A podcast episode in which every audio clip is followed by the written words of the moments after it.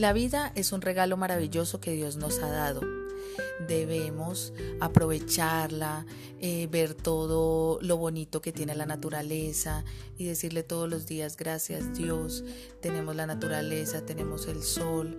Podemos empezar un nuevo día eh, con el Espíritu de Dios en nuestras vidas.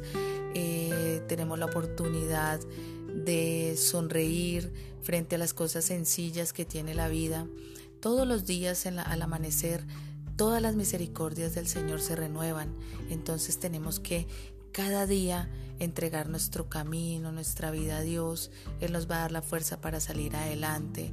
Eh, tenemos que esforzarnos, ser valientes, ser fuertes, ser comprometidos y valorar cada pequeña cosa que Dios nos ha dado y que todo lo que se nos presenta en la vida debemos de aprovecharlo, eh, valorarlo y cuidarlo.